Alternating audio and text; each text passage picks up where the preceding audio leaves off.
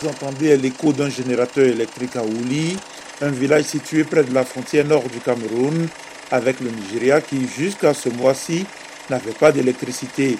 Le comité de développement du village a engagé un électricien de 47 ans, Dembia Maurice, pour installer le générateur.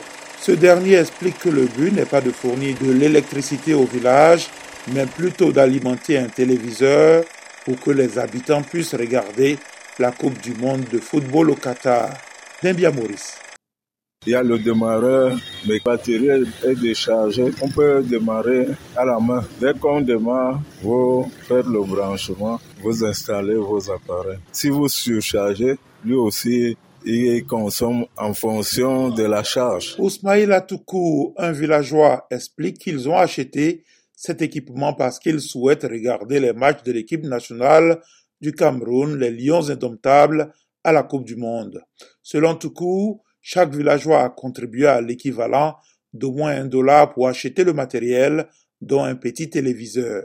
Vous savez que les zones frontalières sont limitrophes au Nigeria, donc naturellement c'est euh, au Nigeria qu'on achète chacun qui vend son poulet, l'autre son canard et pour ne pas rater cette compétition, il y a même ceux qui vendent leurs chèvres.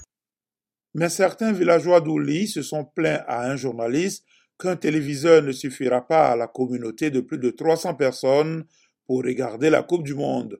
Ils craignent également que les 20 litres d'essence